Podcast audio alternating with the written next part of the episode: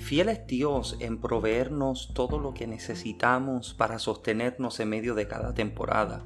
Lo visto a lo largo de los años debería despertar en nosotros la confianza en la fidelidad de Dios y creer que si ayer Dios proveyó, entonces hoy también Él lo puede hacer. Muchas bendiciones, mi nombre es Michael Santiago y les doy la bienvenida a la nueva serie de mensajes titulada Provisión, donde exploraremos la fidelidad de Dios observando cómo provee en tiempos de sequía.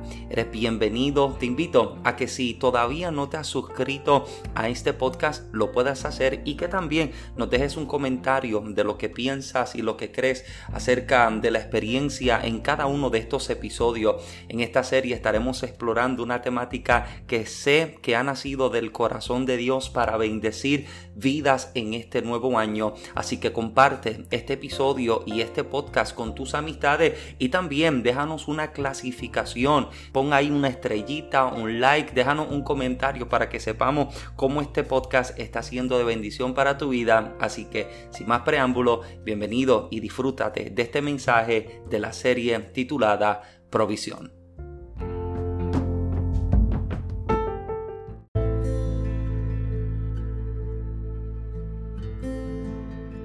Consideremos el capítulo número 21 del libro de Génesis.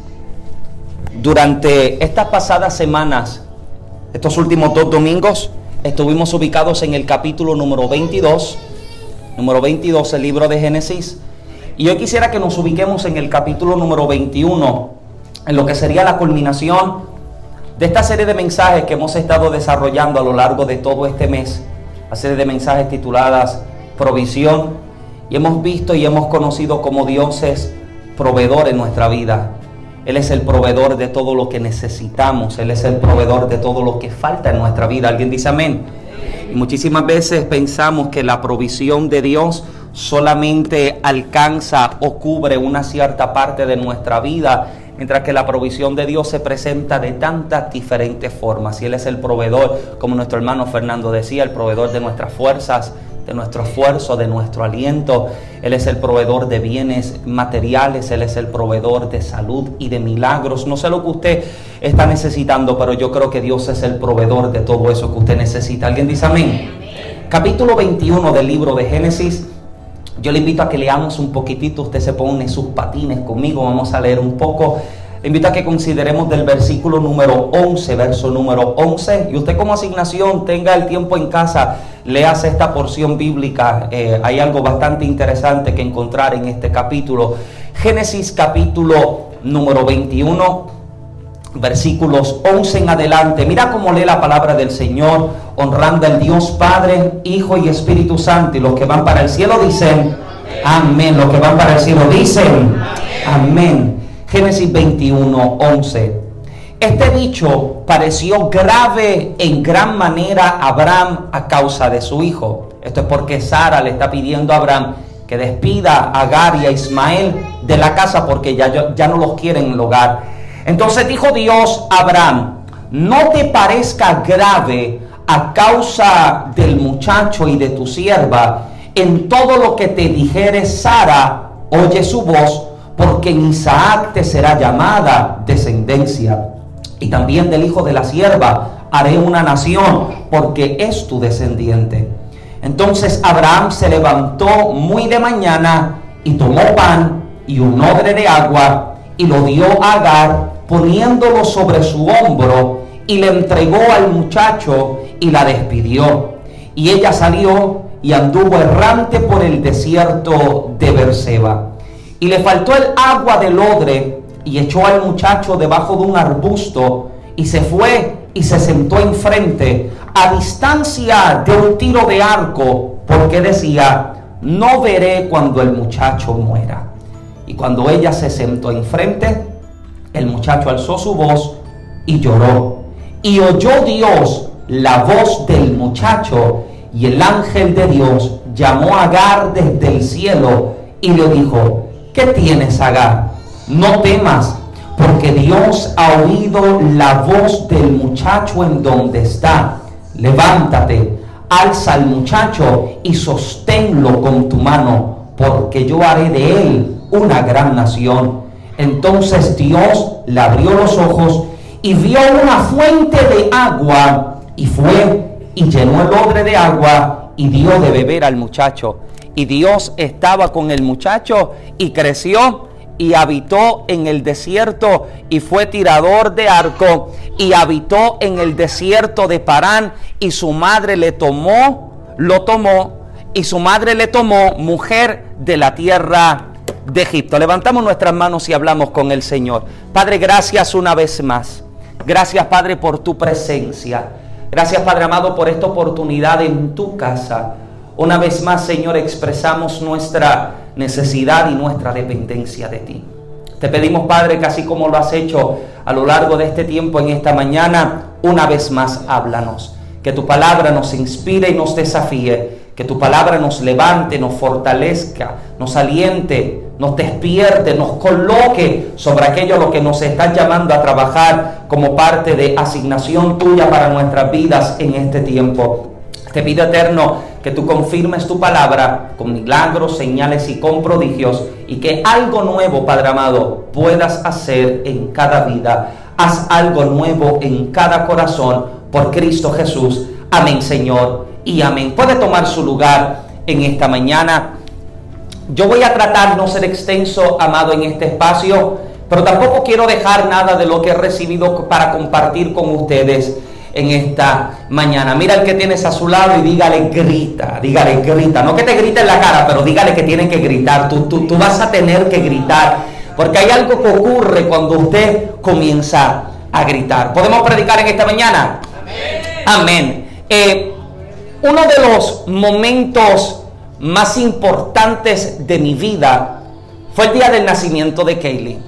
Ya que en este día que nos encontramos en la sala de partos, eh, mi familia siempre me decía que yo me iba a desmayar porque me dicen que yo soy un flojo, si yo veo sangre yo me desmayo. Y usted sabe este tipo de cosas que siempre le, dicen a uno como para, como para meterle miedo. Eh, pero gracias a Dios todo el tiempo en el que estuve en este proceso de parto, pude literalmente eh, evidenciar todo lo que estaba aconteciendo.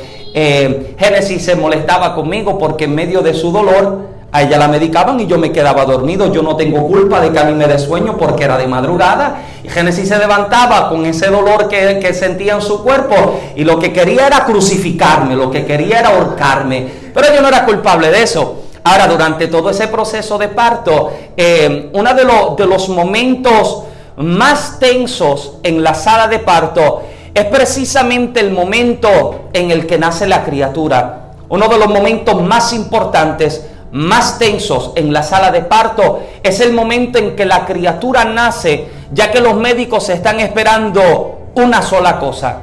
Están esperando a que el niño haga lo primero que debe hacer, que es llorar y que es gritar. El momento más tenso es en este momento porque están esperando a que el niño pueda dar señal de que todo está bien. Usted ha visto en diferentes ocasiones cómo de pronto el niño no grita, el niño no llora y hay que llevarlo deprisa porque algo está aconteciendo mal. Interesantemente, cuando el niño grita, hay varias razones por las cuales científicamente se dice que el niño comienza a gritar. Tres razones principales por las cuales en el momento del nacimiento un niño llora y un niño comienza a gritar. La primera razón por la cual el niño comienza a gritar y comienza a llorar es porque en el momento en que grita, en el momento en el que abre sus vías respiratorias, comienzan a abrirse y comienza a despejarlas al expulsar los vestigios de líquido amniótico y otras secreciones. Usted recuerda que mientras la criatura está en el vientre, está dentro de un saco que contiene líquidos amnióticos y este es el ambiente, este es el hábitat donde esta criatura está creciendo. Este es el hábitat donde esta criatura se está desarrollando. Y aún dentro del líquido, el niño aprende a extraer el oxígeno del líquido amniótico que está tragando. ¿Me siguen todavía? Es a través del cordón umbilical que la criatura comienza a extraer todo lo que necesita. Yo me siento medio médico, ¿verdad? Comienza a extraer, usted se le está creyendo conmigo, comienza a extraer todo lo que necesita para sostenerle y para sustentarle. La primera razón por la que el niño grita es porque está aprendiendo a respirar por sí solo. Y sí, yo sé que es un mito, que muchas veces la gente del ayer nos decía, deja que el niño grite, déjalo que llore para que se le abran los pulmones. No, en el día en que nació, con el primer grito, ya sus pulmones se abrieron. Amén. Gracias y de nada. Eso, eso, eso va por la misma ofrenda. Amén. Hay que dejarlo que grite y que llore, porque en el momento en que nació y gritó, ya sus vías respiratorias se abrieron. Primera razón, porque está aprendiendo a respirar por sí solo. Segunda razón, es porque cuando la criatura nace, la criatura está pasando de un ambiente completamente conocido hacia un ambiente completamente desconocido. Usted se da cuenta de que una de las posiciones en las que el niño se siente más seguro es en la posición fetal. Porque cuando la criatura está dentro del vientre, está en una posición acomodado en la que él se siente apretado, él se siente seguro. Por eso es que un niño puede gritar y puede llorar y se calma el momento en que mamá lo agarra el momento en que papá lo sostiene, porque la criatura se siente confiada, la criatura se siente segura. La segunda razón por la que un niño llora es porque está pasando de un ambiente completamente conocido. Recuerde, la criatura lleva cerca de 10 meses desde el día de la gestación, durante todo el proceso de, de embarazo, la criatura está en un ambiente que él se acostumbra, aunque él no puede ver, aunque él no puede escuchar completamente, él está acostumbrado a este hábitat, a este ambiente en el cual por durante estos meses ha estado creciendo y se ha estado desarrollando. Una de las cosas que aprendí durante el embarazo de Génesis es que el niño conoce a su madre por el palpitar de su corazón. Cuando el niño nace, usted se da cuenta que el médico lo primero que hace es que saca la criatura y lo pone donde? En el pecho de su madre porque hay un contacto que la criatura necesita hacer con mamá. En ese momento en que se hace contacto, el bebé está aunque el bebé conoce a mamá por el palpitar, ¿sabes cómo el bebé conoce a papá? Por su voz. Durante todo el proceso de embarazo nos acercábamos, bueno, Génesis ya estaba con la, con la barriga, yo me acercaba a la barriga y yo y tomábamos la Biblia, tomábamos libros, tomábamos música y le hablábamos la palabra, le compartíamos versículos bíblicos, le cantábamos. Y en el momento del nacimiento, si usted me pide el video yo se lo enseño, cuando a Kaylee la tomaron y luego que se la quitaron a Génesis y la, la, la acomodaron en la camillita esta donde la van a limpiar y todo, ella está llorando, ella está gritando y cuando yo me la acerco y yo le comienzo a hablar, ella se queda completamente tranquila porque conoce a mamá por el palpitar del corazón, pero conoce a papá por su voz me sigue todavía?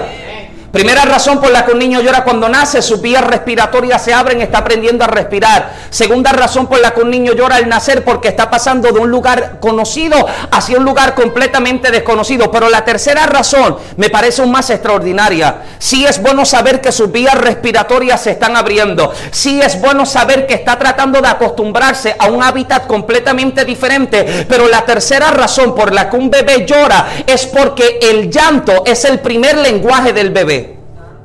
El llanto es el primer idioma que un bebé aprende al nacer. Yo me frustraba cuando yo veía que Kaylee lloraba y yo no sabía por qué estaba llorando. Porque yo decía, pero ¿por qué llora si se le dio leche? ¿Por qué llora si se le cambió el pañal? ¿Por qué llora si esto? Porque como él no sabe expresarte lo que quiere, no sabe expresarte lo que necesita, utiliza el único lenguaje que conoce, el cual es el llanto, para dejarte saber que hay algo que está mal o que hay algo que necesita, o hay algo que él está careciendo. ¿Me sigue todavía? Tranquilo, ya mismo predicamos, salimos de la clase de ciencia en dos minutos. Él está llorando porque está desarrollando su primer lenguaje de comunicación. Le está expresando a mamá de que algo le duele, o que tiene hambre, o que está sintiendo gases, o que está, eh, se está sintiendo incómodo, porque es la manera en que el bebé está expresando su primer lenguaje de comunicación. Y esto, amado, me parece tan extraordinario porque hay un lenguaje entre tú y Dios que solo Dios conoce.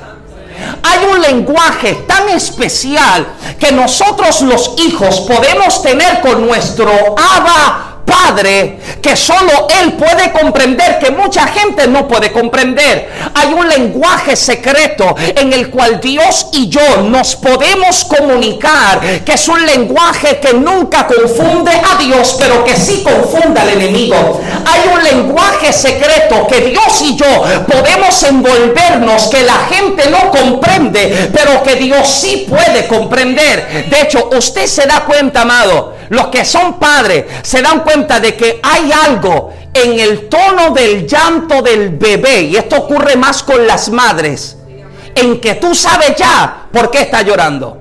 Quizás nosotros los padres, los varones masculinos, nosotros quizás escuchamos al bebé llorar y quizás desconocemos, pero la madre tiene un instinto adicional que le permite saber al niño cuál es la razón por la que llora. Yo he visto a Kelly llorar y yo le pregunto a Genesis, ¿qué? ¿Tiene hambre? Dice, no, es que tiene sueño.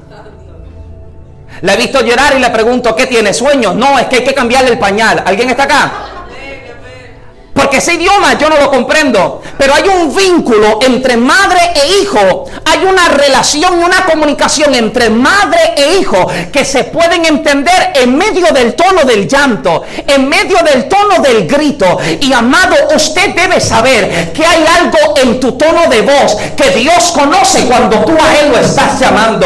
Hay algo en tu tono de voz que Dios lo distingue en el momento en que a Él usted puede clamar. Amado, nuestro llanto, hoy yo quiero hablar con los que lloran, aleluya. Tranquilos, ya mismo nos sentimos ministrados. Hay algo en nuestro llanto. Muchas veces nuestro enemigo no conoce, se confunde. Porque muchas veces nuestro enemigo puede pensar que lloramos porque padecemos o porque nos dolemos. Y hay veces en las que lloramos porque estamos agradecidos.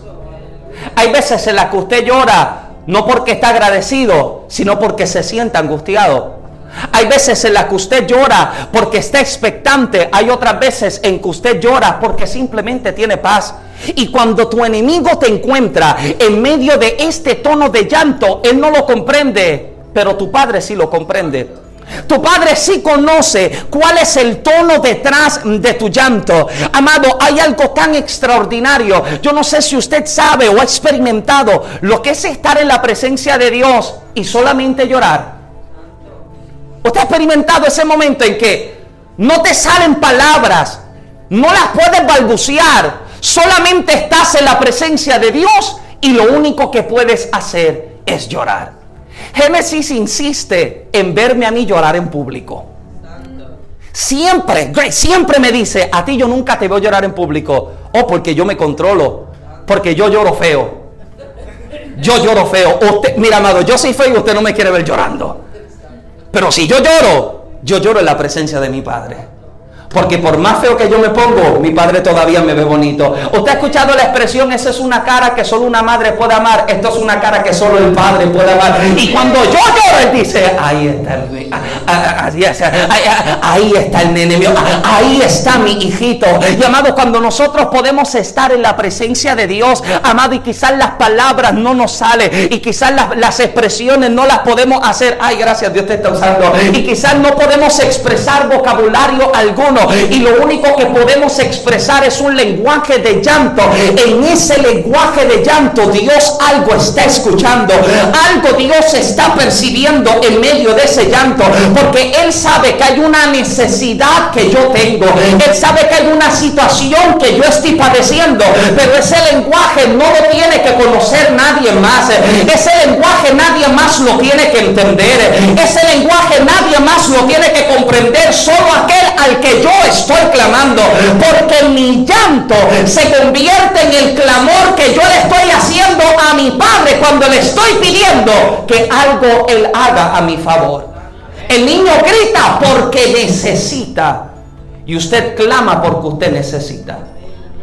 ¿Por qué oramos? Porque necesito a Dios. ¿Por qué ayunamos? Porque necesito a Dios. La razón por la cual nosotros nos podemos entrar en una relación de búsqueda, de oración, de intimidad con Dios, es porque estamos clamando a Dios, necesito que algo tú hagas. Por eso es que cada vez que lloro, yo le pido a Dios que mi confianza no esté puesta en hombres amados.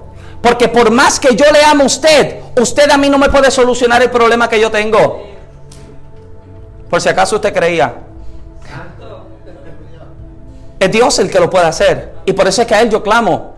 Y por eso es que a Él nosotros gritamos y es por eso que a Él nosotros expresamos nuestro llanto. El Salmo 34, 17 dice que claman los justos y Jehová los oye. Que el justo puede clamar y Dios siempre lo escucha y le responde. ¿Alguien dice amén? Génesis capítulo 4, esta porción bíblica a mí me fascina, me bendice hasta los rodos del pantalón, hace tiempo que no sabe eso. Eso me fascina, ¿sabe por qué? Porque Génesis 4.10 declara que la sangre de Abel clamaba de la tierra. El clamor del Hijo se escucha donde sea que esté. El clamor del Hijo llega ante los oídos del Padre en cualquiera que sea la situación en la que esté. Y aun cuando es atentado y es faltada contra su vida, Dios sabe que el Hijo puede clamar y Dios siempre le ha de escuchar. ¿Alguien dice amén a eso? La sangre de Abel está clamando y el Padre reconoce el grito de un hijo. Éxodo 22, 23 declara, y ellos clamaren a mí, ciertamente oiré yo su clamor. Y en uno de los versículos favoritos por todos, Jeremías 33, 3, clama a mí y yo te responderé. Esa es la seguridad que nosotros tenemos. Que nosotros podemos gritar y nosotros podemos clamar en cualquier momento de nuestra vida y nuestro Padre siempre nos va a atender. Nuestro Padre siempre nos ha de escuchar. ¿Alguien dice amén a eso? Que nosotros podemos alzar nuestra voz para gritar y nuestro Padre conoce el tono de nuestra voz y siempre nos responde. Hay una gran satisfacción en nuestra vida al saber que Dios conoce nuestro llanto y nuestro clamor y siempre nos responde. Escuche bien, no necesariamente nos responde con lo que queremos, sino que nos responde con lo que necesitamos. No siempre nos responde cuando cuando queremos, sino que nos responde cuando necesitamos. No solo nos responde por capricho, sino que nos responde por amado, salir de este lugar hoy con la confianza de que usted puede gritar y su Padre conoce su voz. Su Padre conoce su llanto. Su Padre conoce el tono de su voz y sabe cuando algo está mal en su vida. Es como los hijos cuando se encuentran con su padre y están tratando como de esconder algo o no decirle de que algo está mal. Papi sabe cuando algo está mal. Es que tu comportamiento lo veo raro. Tu tono de voz está medio temblorosa. Y si está culpable, las manos las tiene sudorosas. Porque papi sabe. El padre sabe cuando algo anda mal. Y amado, y por más que nosotros tratemos de esconder lo que vivimos, el padre cada vez que escucha mi clamor, cada vez que escucha mi tono de voz dice, Michael, algo anda mal. Michael, ¿qué es lo que tú estás necesitando? ¿Alguien me sigue todavía? ¿Qué es lo que está ocurriendo que tú estás necesitando con, necesidad, con urgencia, una intervención? Y lo extraordinario es saber, amado, que aunque nosotros podamos tener un lenguaje con Él que nadie comprenda, lo que me importa y lo que me interesa es que Dios comprende ese lenguaje. Dios comprende mi clamor. Dios comprende mi llanto, Él conoce mi tono de voz. El libro de, de primero de Samuel declara que Ana Amado, Ana todos los años estaba siendo oprimida por Penina. Todos los años Ana sabe lo que es vivir la angustia de una mujer que le está diciendo, yo tengo y tú no tienes. A mí Dios me dio y a ti no se te dio. A mí se me favoreció y a ti no se te ha favorecido. Primero de Samuel capítulo 1 está diciendo que todos los años el Cana está subiendo hacia Silo para adorar y sube con Penina y con sus hijos, pero también está subiendo con Ana. Y todos los años Penina le está sacando en cara a Ana lo mucho que Dios le ha bendecido, lo mucho que Dios le ha dado, lo mucho que ella tiene. Y todos los años que Ana es angustiada, Ana llora delante de su angustiadora. Ana llora delante de su opresora. Escúcheme bien esto, amado. Si se lleva algo, llévese esto en esta mañana. Usted puede pasar toda la vida llorando en un lugar incorrecto y nada ocurre. Usted puede pasar toda la vida llorando y nada sucede. Pero el día en que usted llora en el lugar correcto, algo sale. Porque esta mañana Ana amarra el moño en cebolla. Era boricua. Le dice al cana negro, papito, go on without me. Tú vete sin mí. Que yo tengo un asunto, yo tengo un asunto importante que atender. Mientras ustedes van y al templo porque me cansé de llorar delante de la que me oprime. Yo quiero llorar delante del que me provee. Me cansé de llorar delante de la que me angustia. Corre y usted puede pasar toda la vida llorando, pero cuando usted aleluya. Hay algo tan poderoso cuando usted llora en el lugar correcto. Porque Ana dice, mi angustiadora no... Amado, que el diablo se quede con las ganas. Sí, que se quede con las ganas de verte llorar, quejándote y lamentándote. No, papito, lo siento, hoy no es. Si voy a llorar, lloro delante de Dios. Habrá el que, dice, si voy a llorar, yo... El Señor, no delante de quien me oprime, voy a llorar delante del que me socorre. María llora ante los pies del maestro. Su hermano lleva ya cuatro días de muerto, sepultado. Y María dice, hice luto, lloré por mi hermano, pero yo voy a llorar ahora a los pies de Jesús. ¿Saben lo que me parece tan extraordinario? Del hecho de que María llora a los pies de Jesús. Y esto hemos predicado en momentos anteriores, pero permítame compartirles este, este simple detalle. María sabe lo que, lo que es tener una relación con Jesús diferente a la relación que cualquier otra persona pudiera tener. Escuche bien, una cosa era tener el privilegio de ser llamado un discípulo de Jesús. Otra cosa era tener el, el privilegio de ser llamado amigo de Jesús. Porque lo que era María, Marta y Lázaro, Marta, usted tiene un privilegio. Estos tres hermanos tenían una relación tan distinta con Jesús, porque ellos formaban parte de los amigos de Jesús. Si Jesús llegaba a ser cafetero compulsivo como yo, Jesús llegaba a la casa de Marta, Lázaro y María a tomar café. Porque Jesús se sentaba con ellos y hablaba. Usted recuerda cuando María está sentada a los pies de Jesús y Marta está angustiada porque está cocinando, preparando de todo y mira esta, ni me ayuda, ni me da la mano. No, María dice, yo voy a aprovechar la visita que yo tengo del maestro hoy. ¿Alguien está acá? Jesús llega y comparte con ellos. Si María sabe dónde va a llorar, María sabe que va a llorar a los pies de un amigo. Mira lo que Proverbios 17, 17 declara, que el amigo es como un hermano en tiempo de angustia. Hmm. Que, el, que el amigo es como un hermano en el tiempo de angustia. Y María dice, si yo voy a llorar, yo voy a llorar a los pies de, un amigo. Yo voy a llorar a los pies del amigo que nunca falla. Alguien dice amén. Yo voy a llorar a los pies del amigo que siempre ha sido fiel. Llorar a los pies del Señor es dejarle que usted está confiando en Él, amado. Es algo tan extraordinario que podemos llamar, que podemos clamar, que podemos llorar y Dios siempre nos responderá. Ahora, permítame tomarme un momentito para esto. Y yo quiero ser bastante responsable con lo que voy a hablar. Lamentablemente, muchas de las situaciones que nosotros vivimos en nuestro diario vivir nos pueden llevar a endurecer nuestro corazón y que ya nosotros no sepamos lo que es llorar con Dios. Hay situaciones que nosotros vivimos que nos endurecen de tal forma, amado, en que ya Usted no sabe lo que es sentirse en esa confianza. Lo que es sentirse como que usted se despoja ante Dios. Lo que es sentirse como que usted se entrega en rendición ante el Señor. Yo he vivido experiencias, amado, a lo largo de tantos años en el ministerio, que muchas veces me llevaron a cuestionar muchas cosas. Que muchas veces me llevaron a pensar de que el ministerio no era para mí, por causa de las injusticias que se vivía Usted sabe que aquí yo le he compartido algunas de mis experiencias. Yo sé lo que es llegar a predicar a lugares donde se me insulta y se me dice que aquí yo no puedo predicar porque yo lo que voy a hacer es contaminar a la iglesia, porque yo no tengo la apariencia de santidad que ellos tienen. ¿Me sigue alguien todavía?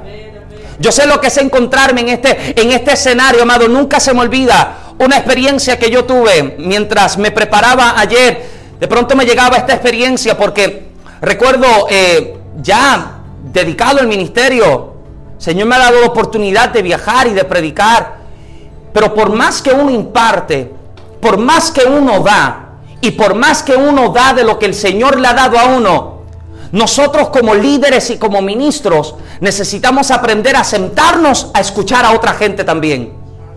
Usted imparte, pero usted también necesita impartición. ¿Alguien dice amén? Porque no se puede ministrar desde el vacío.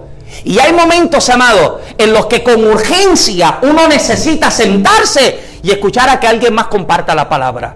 A que alguien más te edifique por la palabra del Señor. Y nunca se me olvida este servicio en el que ni recuerdo lo que se estaba hablando, no recuerdo lo que se estaba predicando. Yo lo que recuerdo era que yo tenía una necesidad tan fuerte en mí. Yo recuerdo que yo pasé corriendo, me tiré en el altar y mientras estoy en el altar, ahí lloré feo. Sí, ahí lloré en público. Y yo creo que a causa de esto fue la última vez que lloré en público. Estoy llorando y estoy llorando feo. Porque siento, siento que el Señor me está librando, me está sanando, me está fortaleciendo, me está escuchando. Y en medio de mi llanto, en medio de mi quebranto en la presencia de Dios, recuerdo que el pastor tomó la parte, yo me levanté, me senté. El pastor dijo, voy a decir algo. Aquí el altar no, está, no, es para estar haciendo show ni espectáculo. Esto no es lugar para que la gente esté llorando y gritando. Esto no es lugar para eso. ¿Y para qué es? Para que usted llegue a la casa de Dios. No llegamos para entregarle al Señor nuestras cargas. No llegamos nosotros para decirle al Señor, Señor, siento que no puedo más, necesito que tú me socorras. ¿Alguien me sigue todavía? Y experiencias como estas son experiencias que te endurecen. Son las experiencias que te dicen, nunca más. Yo no me acordaba de esto. Anoche mientras oraba y mientras me preparaba, ayer en la tarde de hecho estaba aquí, de hecho me había sentado ahí al lado del, del heater y mientras estoy ahí comienzo, comienzo a recordar todo esto porque experiencias que nos endurecen. Y escúcheme bien, amado.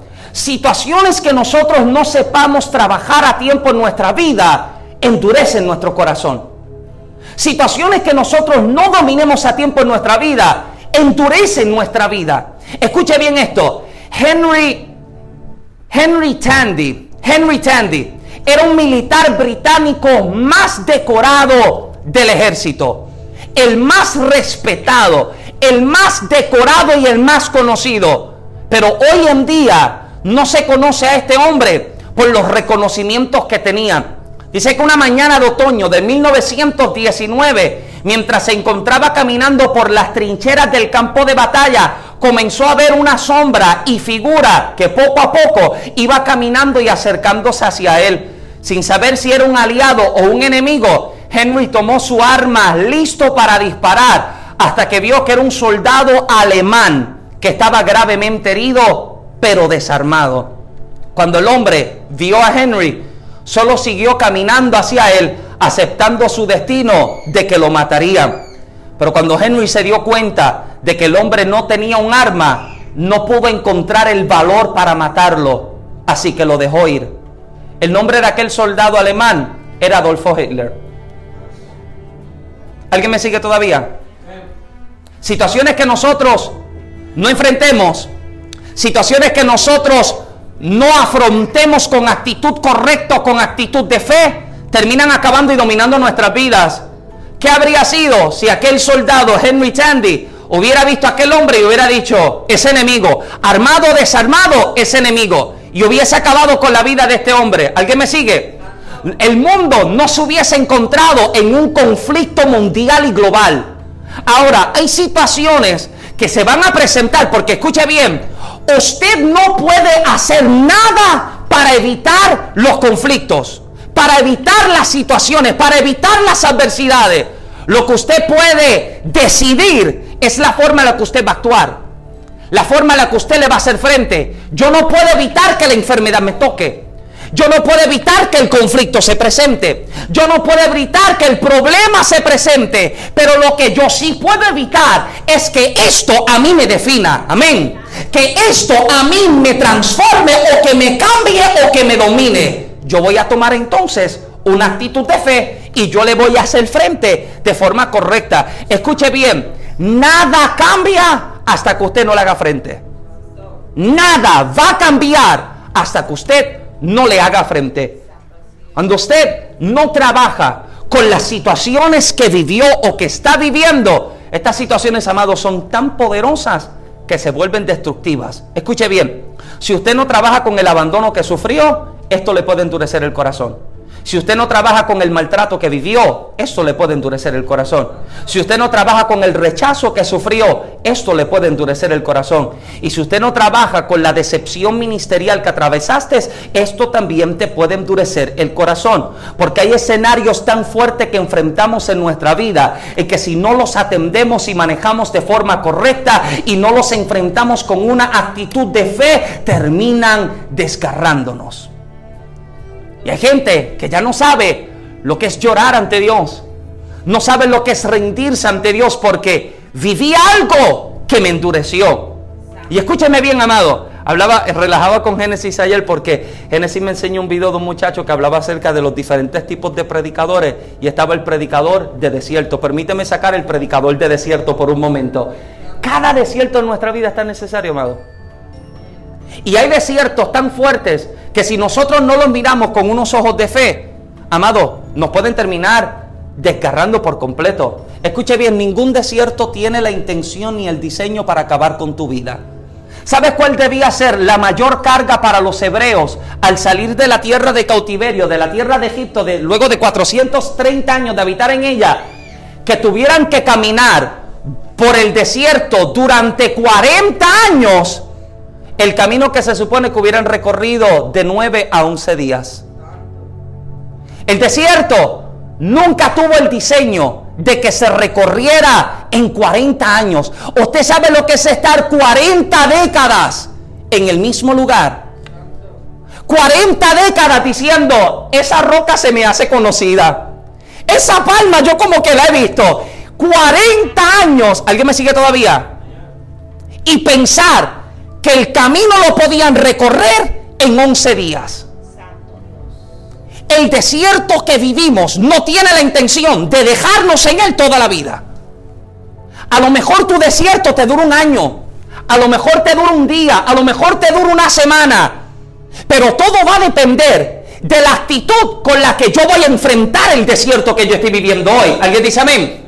Todo va a depender de cuál es la fe con la cual yo comience a manejarme. Porque vuelvo y repito, yo no puedo controlar los escenarios que llegan. Lo que yo sí puedo controlar son las decisiones que yo voy a tomar. Son las actitudes que yo voy a usar. Es la forma en la que yo voy a observar esto. Y lo interesante, vamos a la Biblia, es que Sara se despierta de pronto media boricua porque la vena del cuello la tiene así brotada y le dice a Abraham, a esta mujer, a la sierva, a Gad y a su hijo Ismael, ya yo no los quiero más en casa. Usted sabe cuando de, pronto la mujer se despierta con el moño virado. Papito, I'm sorry, pero hoy se acabó. Sara despierta y le dice, negro, se acabó el relajito. A la mujer y al muchacho no los quiero más en casa.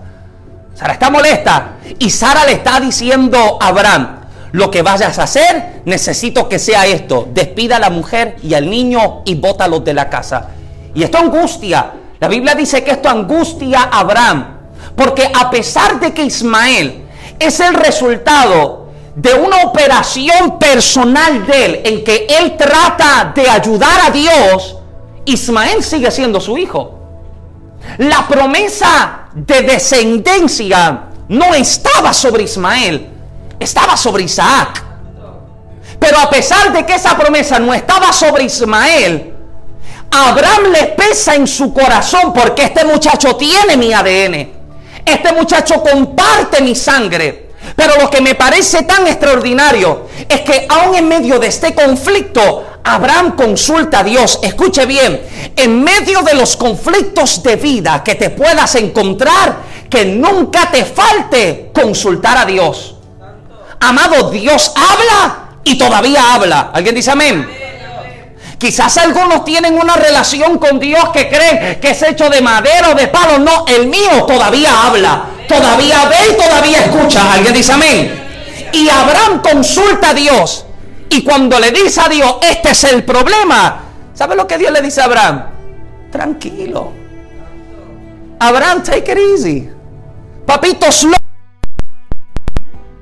te dice, no temas en hacer lo que Sara te está pidiendo que hagas.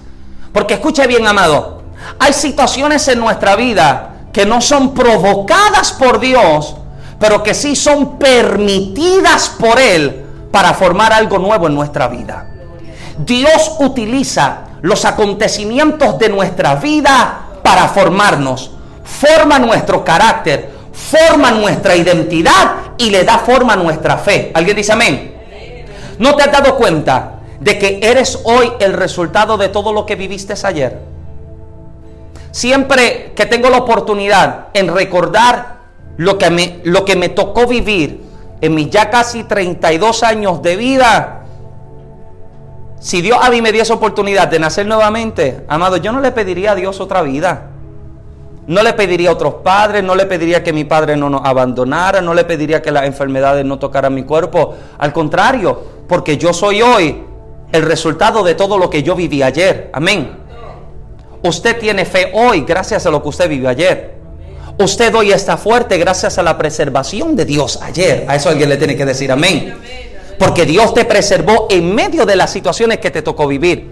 Y te, te preservó lo que te tocó vivir no te destruyó, sino que Dios te preservó y comenzó a formarte y comenzó a trabajar contigo.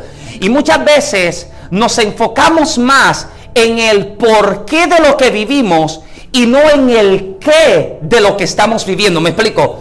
El lugar en el que estás es más importante que el por qué tú estás aquí. El lugar donde te arrojaron, el lugar donde caíste, el lugar al que llegaste, se convirtió en tu hábitat de crecimiento. Usted llegó donde la mano de Dios te agarró y donde la mano de Dios y también te hace crecer. Escuche, cada temporada de desierto es temporada de crecimiento. Diga conmigo crecimiento. No, como que usted no tiene sueño por el, por el ayuno. Crecimiento. Diga conmigo crecimiento. Este desierto lo que te está haciendo es crecer. Quizás no creciste mucho de estatura sin mirar a nadie. Pero espiritualmente eres un gigante. Te has fortalecido en tu fe en el Señor. Eres hoy más maduro de lo que eras ayer. Lo que me parece tan extraordinario de los desiertos es que el lugar más oportuno donde un pastor de ovejas podía pastorear el rebaño era precisamente en un desierto. El mejor lugar donde los pastores pastoreaban las ovejas eran en los desiertos. Hoy mira cómo Dios insiste en llevarnos al desierto. ¿Alguien está acá?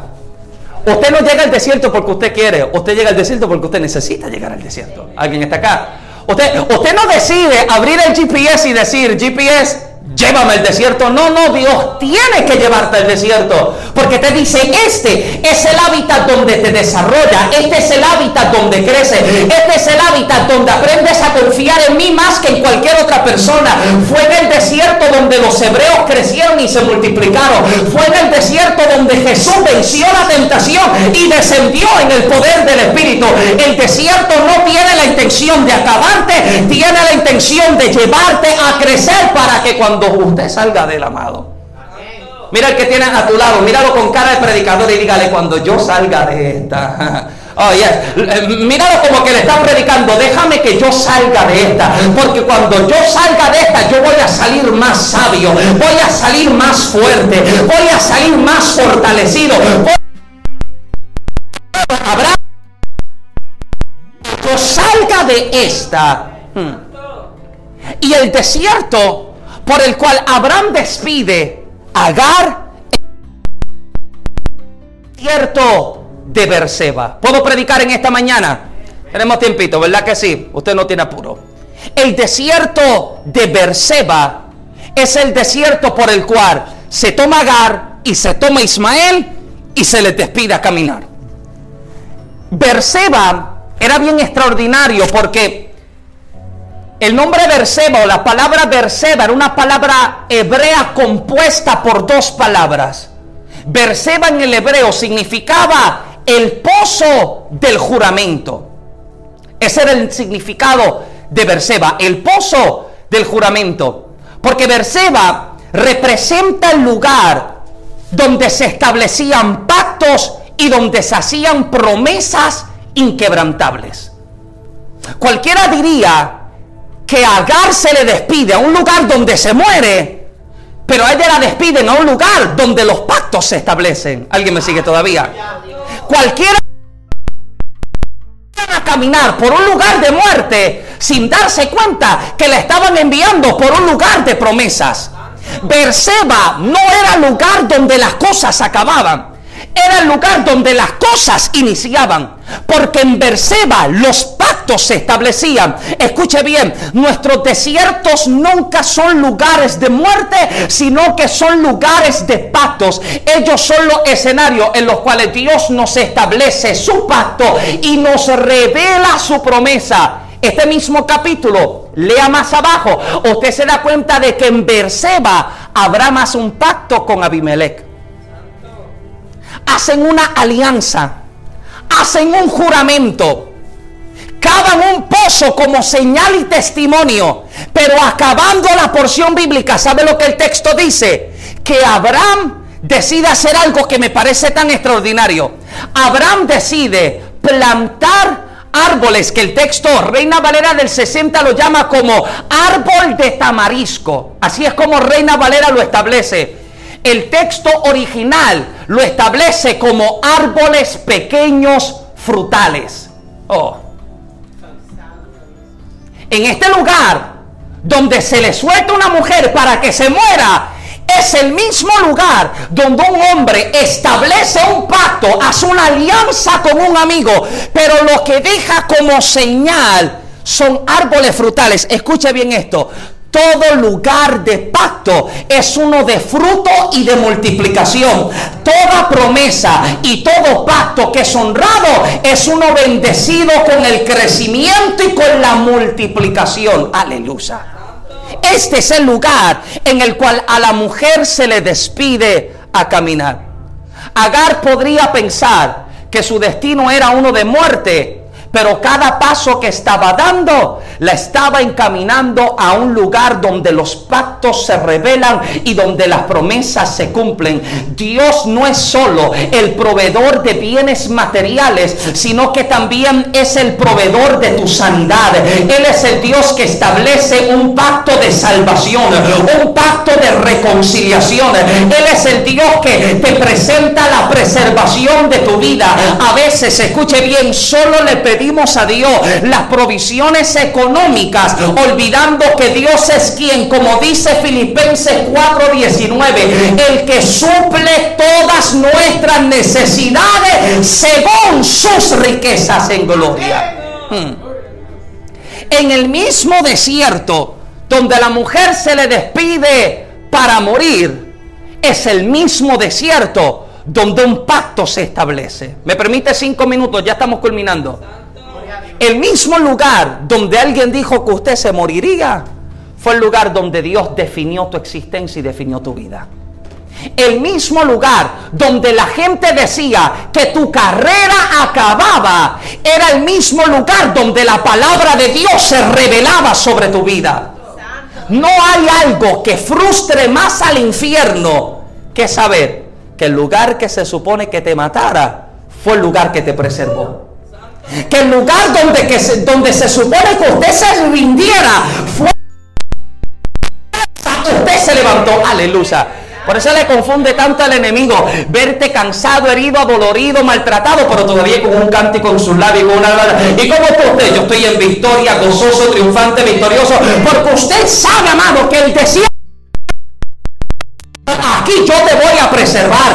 Aquí yo voy a guardar tu vida y sobre ti estableceré una palabra que no puede ser quebrantada ni violentada. Agar e Ismael son despedidos a caminar por el desierto. Y cuando Abraham los va a despedir, el texto dice que Abraham los despide con un poco de agua y los despide con un poco de pan.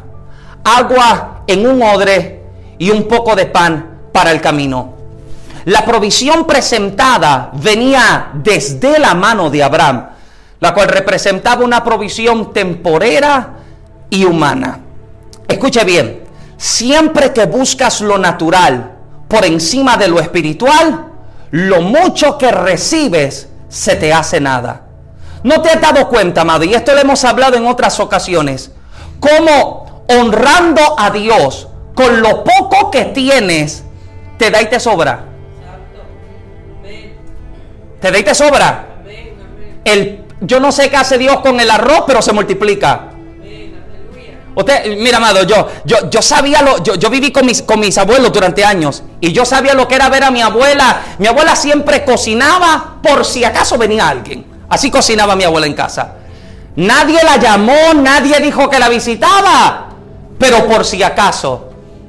Y el por si acaso es que a veces llegaba más gente que la cacerola de arroz podía alimentar. Y yo sabía lo que era verla. Señor, como hiciste con los panes y los peces. Como hiciste con los panes y los peces. Y servía, amado. Y le servía a la gente como come Fernando. Como si tiene hambre. No es que un bocadillo. No, no, no. Le servía como que el tipo llegó con hambre al ayuno. Toma. Y da. Porque honrando a Dios con los panes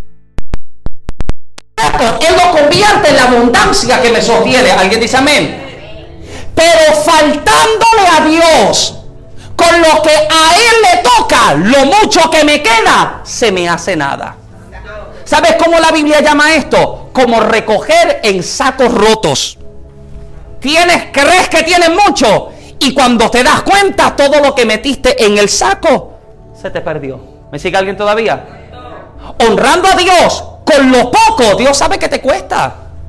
Él sabe que te cuesta. Él sabe que ese 5 dólares usted lo necesita y sabe que te cuesta. Y te dice, lo poco en tus manos es mucho en mis manos. Lo mucho en tus manos se vuelve poco en tus manos. ¿Alguien está todavía conmigo? Esta provisión que Abraham le está presentando es una momentánea, pasajera, humana. Pero lo que Dios tiene reservado para la mujer es lo que la sostendrá para su próxima temporada. Todo lo que Dios reserva como provisión en tu vida siempre te sostiene. Él es el Dios de la sorpresa y cuando menos lo esperamos termina abriendo nuestros ojos ante la provisión porque la palabra dice que ellos salen a caminar por el desierto y sabe cuál es el problema de una de una de una provisión temporal que llega el momento en que se acaba. Llega el momento en que se termina. Llega el momento en que te falta, en que necesita. ¿Y sabes qué ocurre? Se acaba el pan, se acaba el agua. Que te falte el pan en el desierto no es tan preocupante como que te falte agua en el desierto.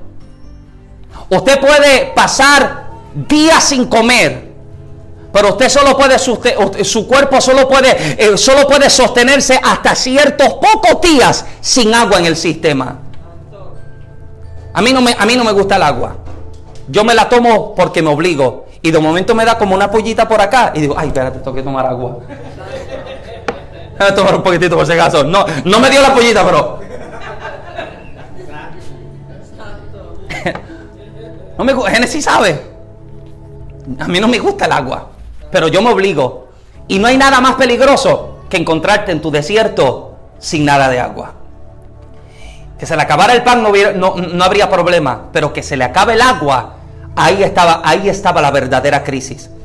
Porque cuando Agar se da cuenta de la realidad que está viviendo, ya yo estoy terminando, Agar se da cuenta de que el destino inminente es la muerte para su hijo. Usted como adulto sabe lo que es aguantar hambre, ¿verdad? El niño no sabe lo que es aguantar hambre. A, a un adulto usted le dice, Dame dos horas más, espérame dos horas más de mensaje. Y usted me dice amén, amado, porque yo llegué con ganas de estar en el ayuno. ¿Qué, amén más flojo ese? ¿Qué amén más falso ese, Dios mío?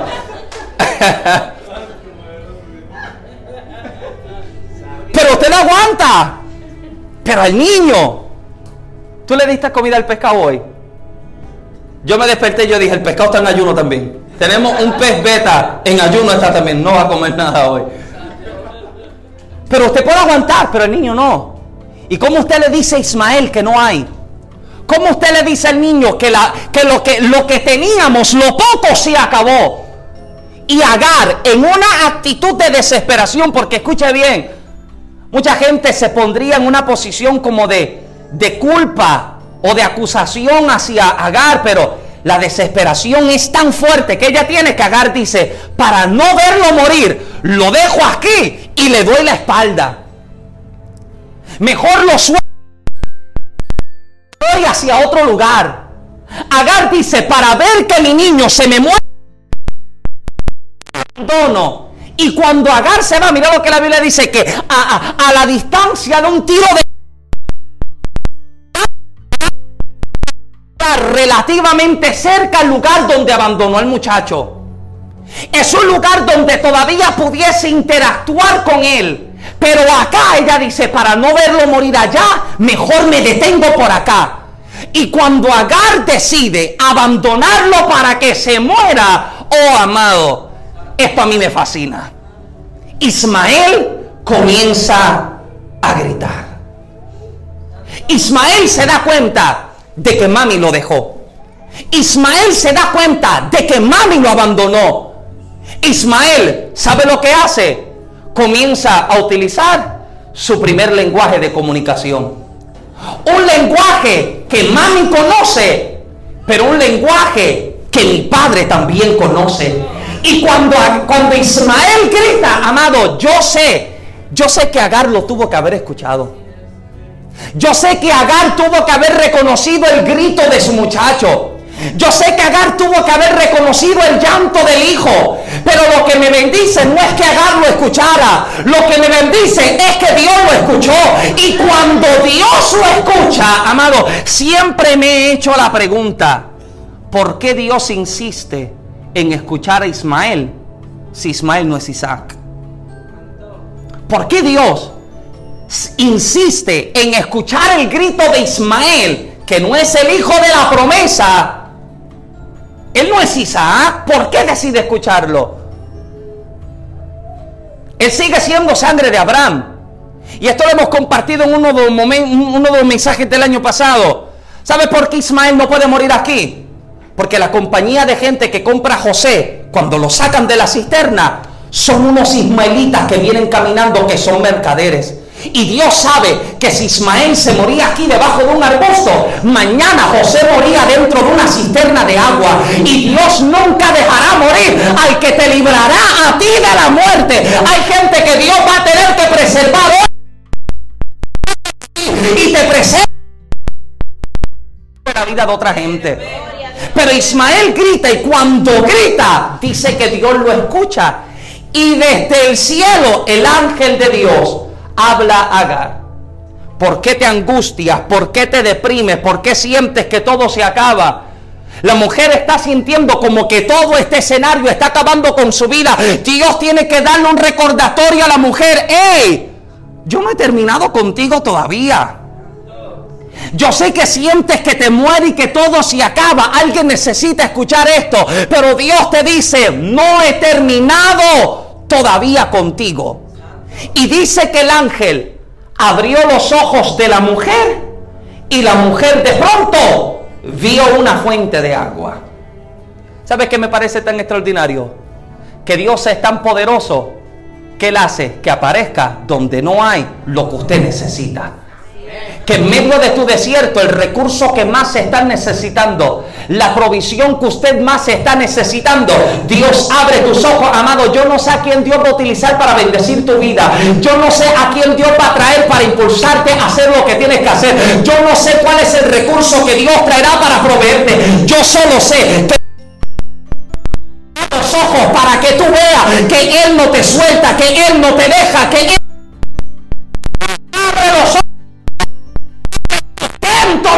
Aleluya. Y los ojos de ella se abren y se da cuenta de que lo que tiene no es un odre de agua. Lo que tiene es un, una fuente o un pozo de agua para sustentarle.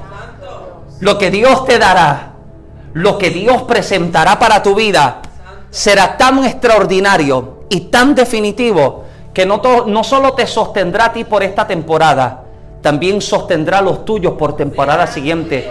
Porque en Berseba Dios establece el pacto sobre esta mujer y le dice, de tu hijo también haré una gran nación. ¿Sabes por qué no lo dejo morir? Porque insisto en cumplir mi plan sobre su vida. ¿Sabes por qué Dios no te suelta en tu desierto? Porque Él insiste en hacer contigo todo lo que te dijo. Él es tu proveedor y tus ojos se abrirán ante la fuente que Dios abrirá y presentará delante de tu vida. Póngase de pie conmigo en esta mañana, por favor. Aleluya. Él es el proveedor, el proveedor de todas las cosas.